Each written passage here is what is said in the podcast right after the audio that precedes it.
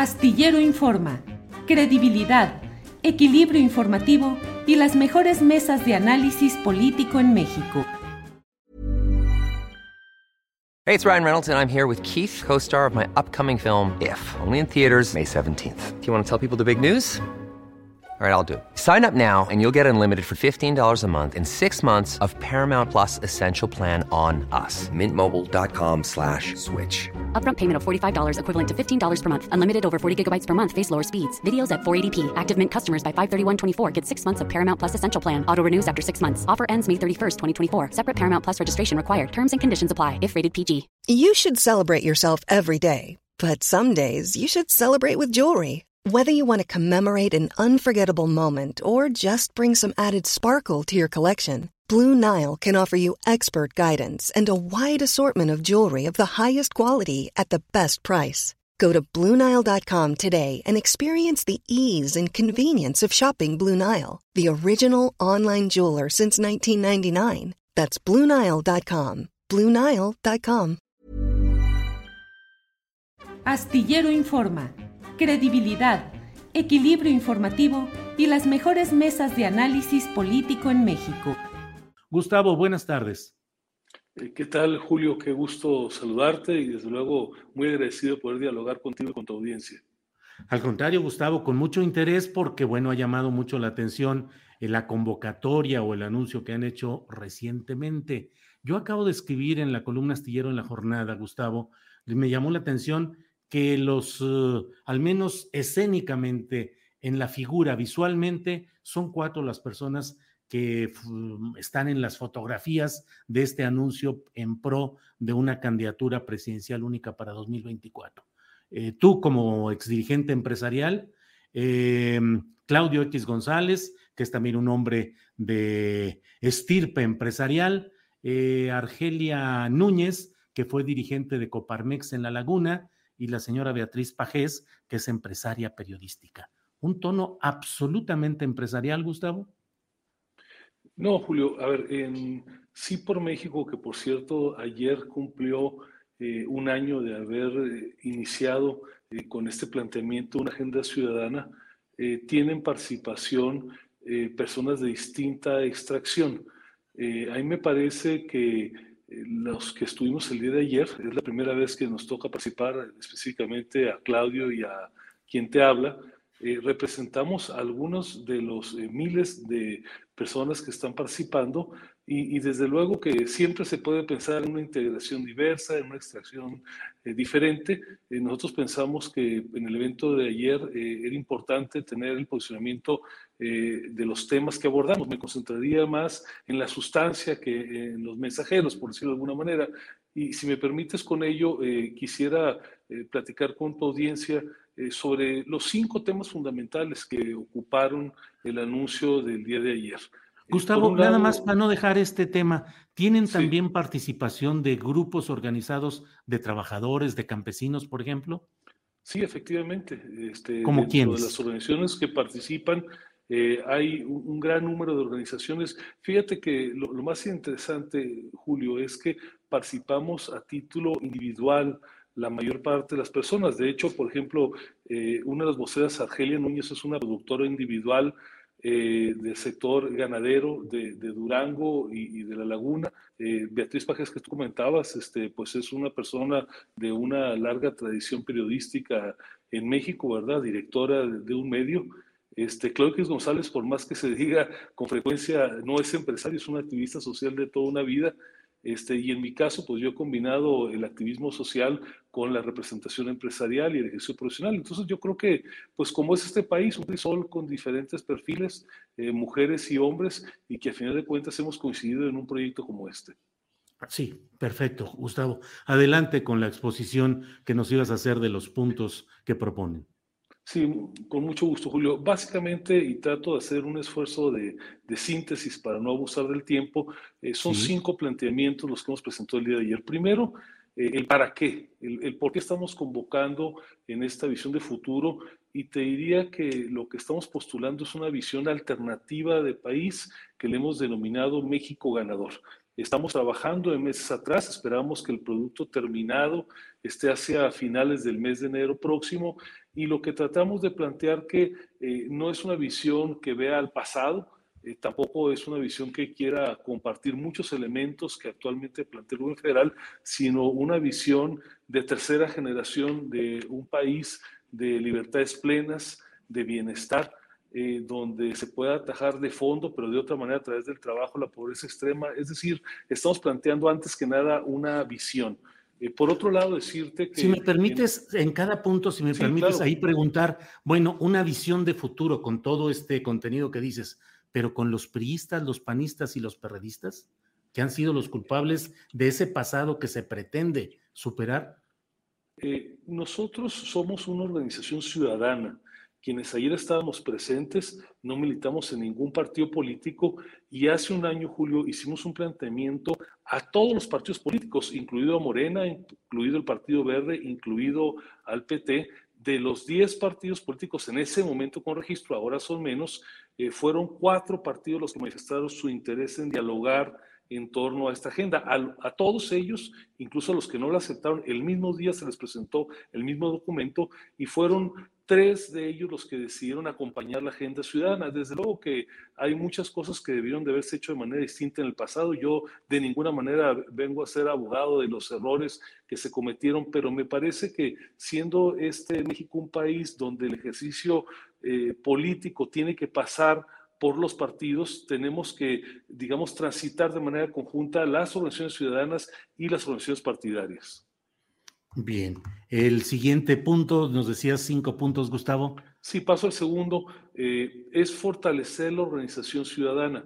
Eh, algo de lo que aprendimos, Julio, justamente de cara a las elecciones del 2021, es que en general los partidos, los que estuvieron en la coalición y los que no están, incluso contra los que competimos, tienen un gran desgaste, un gran descrédito, porque hay muchos ciudadanos que no nos sentimos representados por ellos.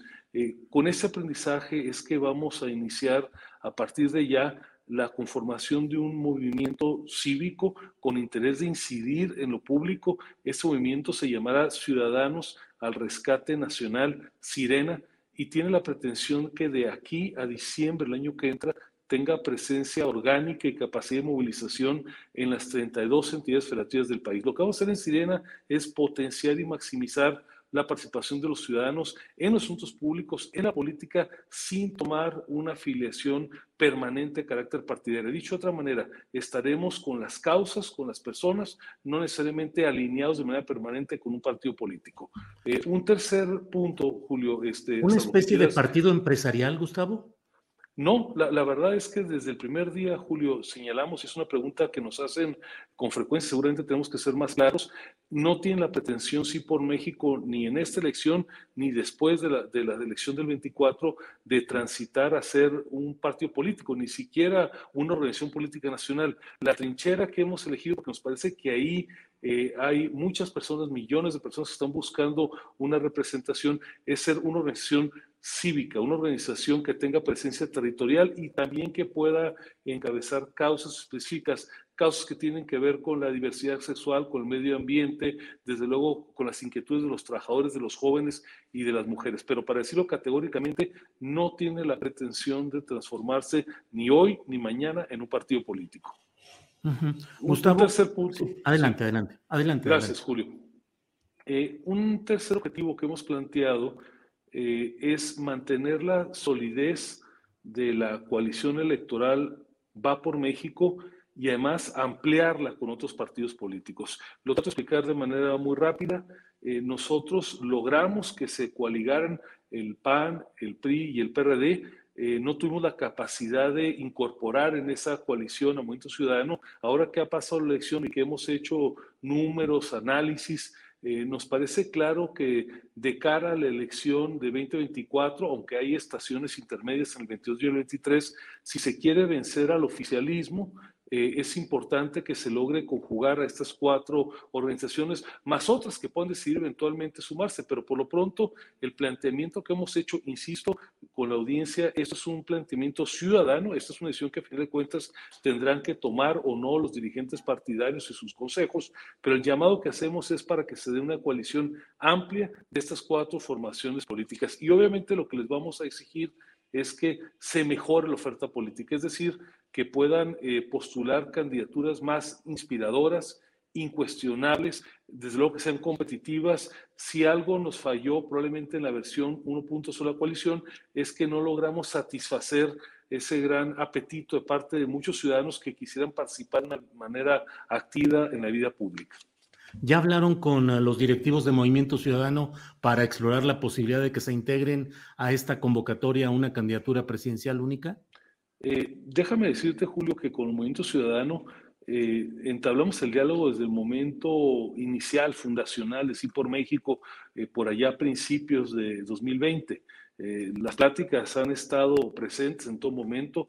Parte de la tarea que tenemos eh, los liderazgos en sí por México es justamente eh, más allá de las veleidades propias de los consensos y los disensos, de los dimes y diretas que con frecuencia se dan entre los partidos, eh, mantener el diálogo abierto. Nosotros tenemos un diálogo frecuente. El planteamiento que estamos haciendo es que tendrá que haber en el caso de MC un acercamiento gradual, progresivo, para que pueda terminar, y es el punto número 5 que más adelante voy a referir en una candidatura presidencial de unidad. Si me permites, antes de abordarlo, me refiero al punto número 5, eh, pero el punto número 4 que tiene que ver con nuestra expectativa de que en el 2024 el país cuente con un gobierno federal de coalición. Eh, hago la aclaración, no estoy hablando ya de una alianza electoral, eso lo referí en el punto previo. A lo que me refiero es que México tiene que dar el siguiente paso en su madurez democrática para que podamos tener un verdadero gobierno de coalición. ¿De qué es de lo que se trata? Que podamos hacer compatibles más agendas, cuando revisamos, Julio, eh, lo que ocurre en muchas democracias más avanzadas, más maduras que las nuestras, eh, una ruta que han sido todas ellas después de darle claridad a los órganos electorales, después de que haya competencia electoral, es la capacidad de buscar convergencias. Y en ese sentido, lo que estamos planteando es que, aunque no existe toda la legislación adecuada, sí debemos de transitar paso a paso para tener un gobierno de coalición. Esto no significa solamente invitar a algún político de un partido distinto del que gana elección. Se trata de que haya un programa de un sexenio completo donde varias fuerzas políticas lo puedan acompañar, lo cual desafortunadamente en México hoy por hoy todavía no ha sido una realidad, ni en el presente, ni tampoco lo fue en el pasado, cuando los integrantes Va por México fueron gobierno. Y termino con el quinto planteamiento que ya lo anticipado. Gustavo, en todo este esquema están invitando también, por ejemplo, una presencia política como es la de Felipe Calderón, que no es un partido, pero que podría incorporarse a este proyecto. I'm Sandra, and I'm just the professional your small business was looking for. But you didn't hire me because you didn't use LinkedIn jobs. LinkedIn has professionals you can't find anywhere else, including those who aren't actively looking for a new job, but might be open to the perfect role, like me. In a given month, over 70% of LinkedIn users don't visit other leading job sites. So if you're not looking on LinkedIn, you'll miss out on great candidates like Sandra. Start hiring professionals like a professional. Post your free job on linkedin.com/people today. Hey, it's Ryan Reynolds and I'm here with Keith, co-star of my upcoming film If, only in theaters May 17th. Do you want to tell people the big news? All right, I'll do it. Sign up now and you'll get unlimited for $15 a month in six months of Paramount Plus Essential Plan on us. Mintmobile.com slash switch. Upfront payment of $45 equivalent to $15 per month. Unlimited over 40 gigabytes per month. Face lower speeds. Videos at 480p. Active Mint customers by 531.24 get six months of Paramount Plus Essential Plan. Auto renews after six months. Offer ends May 31st, 2024. Separate Paramount Plus registration required. Terms and conditions apply if rated PG.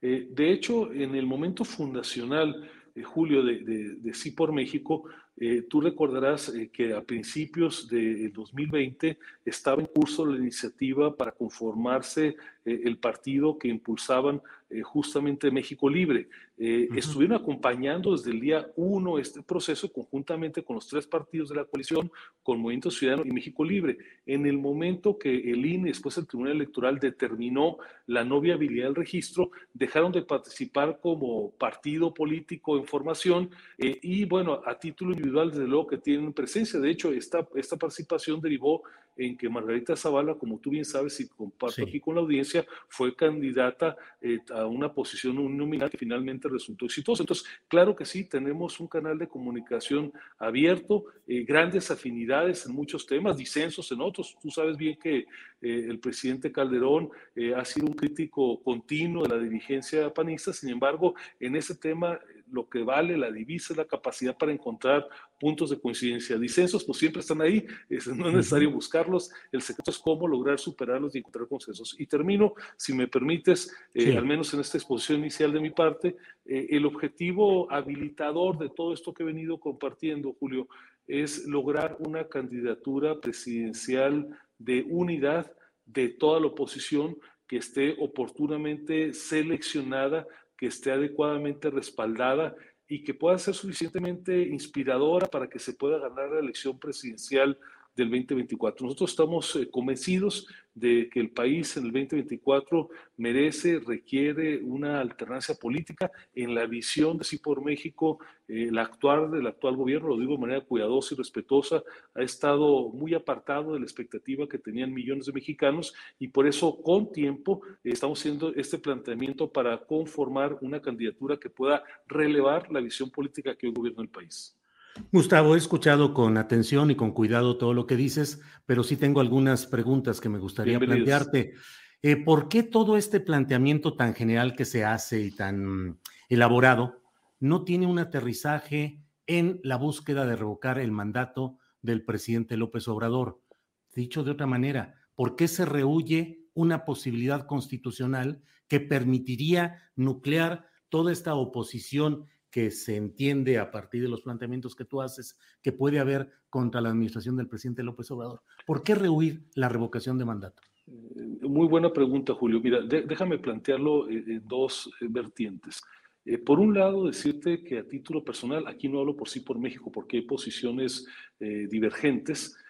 yo soy un convencido de la democracia participativa y coincido con el presidente López Obrador sobre la importancia de que existan figuras tan importantes como la iniciativa ciudadana, como el referéndum, el plebiscito y como la propia revocación de mandato. Hasta ahí las coincidencias. Ahora, para que un ejercicio de revocación de mandato eh, sea exitoso, se requieren de dos circunstancias fundamentales. La primera es que haya una norma adecuada que garantice el ejercicio de este derecho ciudadano.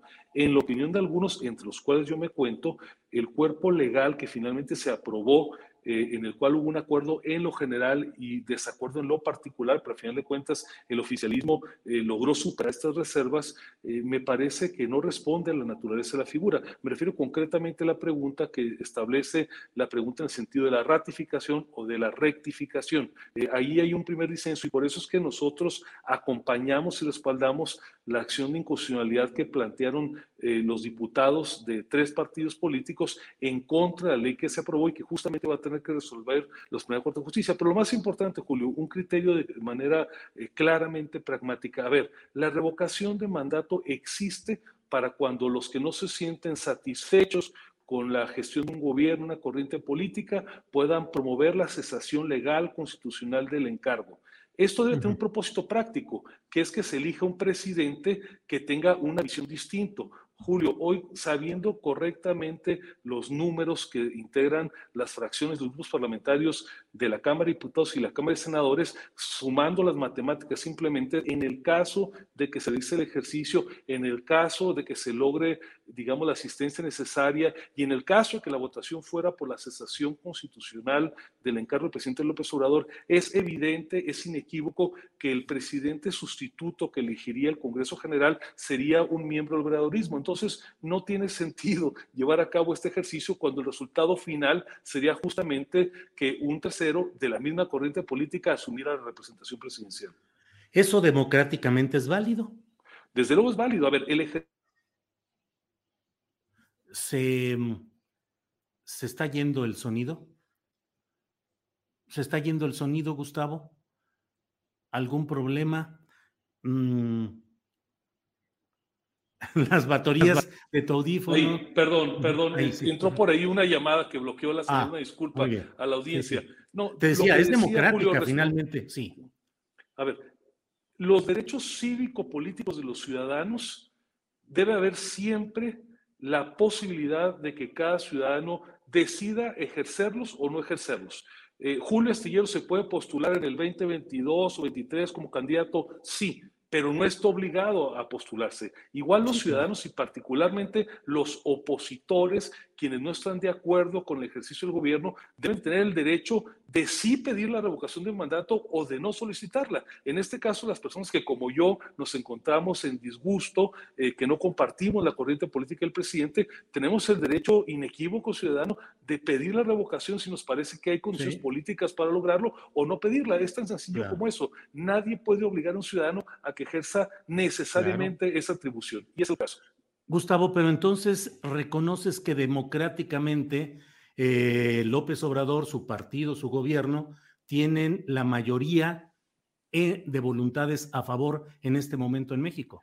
Yo lo que reconozco es que el oficialismo tiene la mayoría de las curules en la Cámara de Diputados y en la Cámara de Senadores, que conforme a, esa, conforme a esa representación, que es una representación legítima, nadie en ningún momento la ha puesto en duda, no hay un incentivo para que se pueda promover la revocación de mandato, Julio, porque el equivalente, el resultado final de toda la ruta, en el caso, insisto, que prosperase la revocación, sería el nombramiento de un presidente sustituto proveniente de la misma visión política. Entonces, es inoficioso intentarlo pero no hay un incentivo, dices, es decir, no hay ese presidente autoritario, dictatorial que está hundiendo al país y que provocaría una ebullición social en su contra. Eh, el hecho de que se revocase el mandato por la vía constitucional del presidente López Obrador traería como consecuencia que probablemente fuera electo una persona con menos aptitudes todavía, con menos criterio todavía, es decir, estaríamos en un escenario seguramente peor del que hoy nos encontramos. Pero entonces, ¿para qué ir a las elecciones de 2024? Puede ser que se repita el mismo escenario ah, y no tiene sentido ir eh, porque va a quedar también eh, una gente de la misma corriente. No, lo que pasa, Julio, es que en el 24 estamos en una elección constitucional. En el 24, en la elección, los partidos políticos eh, van a postular en individual o como coaliciones candidatos. Y en ese momento me parece que evidentemente hay una oportunidad para que se puedan poner a competir visiones legítimas, proyectos políticos, visiones del país que no necesariamente son las mismas. Es la contrastación lo que hace la democracia. En este momento, déjame decirlo con toda claridad, Julio, aún en el supuesto de que las oposiciones decidieran ir a la revocación de mandato, el fin último que se buscaría, que sería el cambio de rumbo del gobierno, en este momento, por la composición parlamentaria, no se podría conseguir. Gustavo, pues te agradezco mucho la posibilidad de platicar y cierro solo preguntándote si ya tienen la lista de precandidatos a esa postulación unitaria 2024, Gustavo.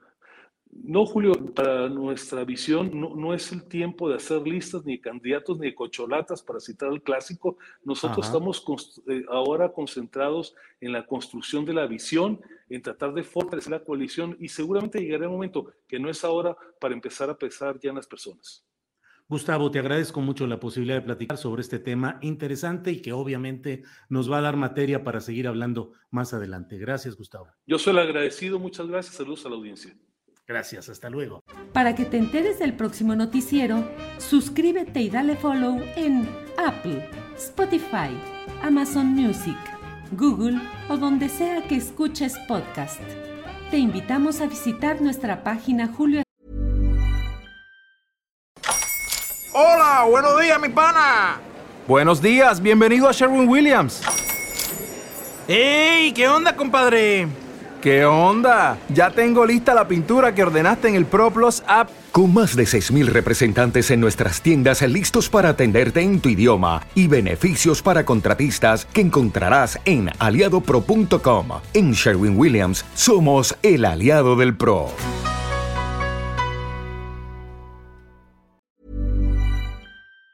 Astillero.com Para que te enteres del próximo noticiero, Suscríbete y dale follow en Apple, Spotify, Amazon Music, Google o donde sea que escuches podcast. Te invitamos a visitar nuestra página julioastillero.com.